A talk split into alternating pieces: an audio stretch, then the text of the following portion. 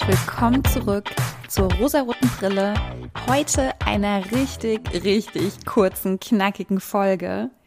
Denn Leute, was soll ich sagen? Es ist Brückentag. Ihr wollt alle das lange Wochenende genießen. Also wird es heute wirklich kurz. Und ich möchte euch eine kleine Empfehlung aussprechen und euch einen Kinderfilm empfehlen. Und zwar heißt dieser Film Combat Wombat.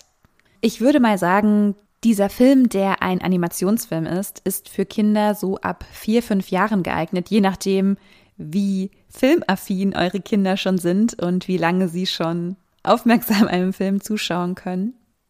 Worum geht es in diesem Film?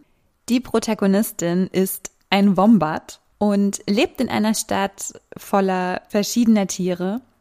Sie ist eine Bauleiterin einer großen Baustelle, also ich würde mal sagen Architektin, Ingenieurin, irgendwie so. Es ist am Anfang ein bisschen schwermütig, aber es gibt wundervolle Gründe, diesen Film zu schauen. Und zwar vermittelt dieser Film ein durchweg positives Körperbild, denn unsere Protagonistin, sie heißt Maggie, ist ein Wombat. Und Wombats sind kleine süße Tiere, die ja eher ein bisschen rund gebaut sind, würde ich mal sagen. Die Körpermaße dieses Wombats, also von Maggie, sind realistisch und zeichnen einfach ein diverseres Körperbild, als das vielleicht viele andere Figuren tun würden. Sie bekommt von ihrem Freund den Superheldinnennamen Combat Wombat, weil ihre Superkraft ihr Popo ist.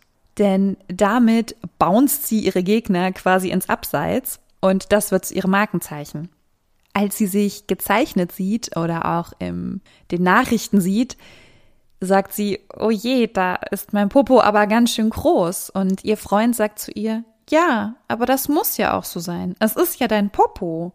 Und das ist wirklich richtig, richtig schön. Sie trägt unfassbar gerne Pyjamas und das wird dann auch zu ihrem Superheldinnen-Kostüm. Sie sagt von sich selbst, dass ihre Hobbys sind, lange auszuschlafen Schokoriegel zu essen und schlechtes Fernsehen zu schauen. Und allerspätestens bei diesem Satz hatte sie mich komplett begeistert. Wie sympathisch kann eine moderne Superheldin sein? Maggie geht sogar mitten in der Nacht spät noch aus dem Haus, um sich Schokoriegel zu kaufen in einem Shop, der 24 Stunden geöffnet hat. Also ich würde mal sagen, sie geht einfach noch mal zur Tanke und holt sich ein bisschen Süßes.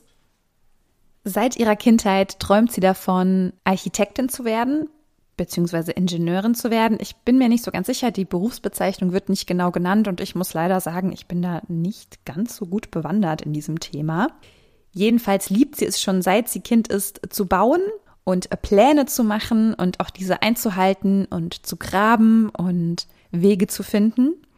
Und das wird sie dann auch als Erwachsene und kann diesen Traum zu ihrem Job machen. Sie leidet auch offensichtlich unter dem Verlust ihres Mannes. Ich würde sagen, sie leidet nicht direkt unter einer starken Depression, aber schon unter einer depressiven Verstimmung. Sie ist sehr, sehr traurig, natürlich. Sie schmeißt auch ihren Job, also sie arbeitet sechs Monate lang gar nicht. Sie liegt wirklich nur zu Hause und isst und ist super traurig.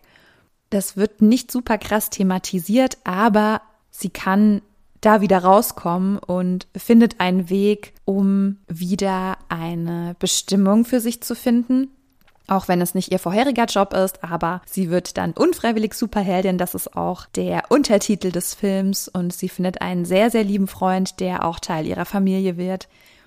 Und ich fand diesen Film wirklich, wirklich toll. Deswegen ist das meine heutige Empfehlung für euch. Schaut euch mit euren Kindern Combat Wombat an. Es ist ein Familienfilm. Er ist wirklich lustig. Maggie ist eine sympathische Protagonistin, mit der ich mich sehr gut identifizieren konnte. Sie hat keine typischen übersinnlichen Kräfte, sondern sie besiegt ihre Gegnerinnen mit ihrem Popo.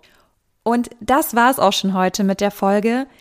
Ich hoffe, ihr habt ein tolles langes Wochenende und wenn ihr arbeiten müsst, lasst es euch trotzdem gut gehen. Wir hören uns nächste Woche wieder.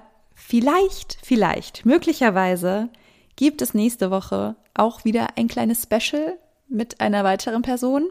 Ich will nicht zu viel versprechen, vielleicht dauert das Schneiden noch etwas. Aber das Special kommt und wir hören uns auf jeden Fall wieder in der nächsten Woche. Habt eine schöne Zeit. Bis dann.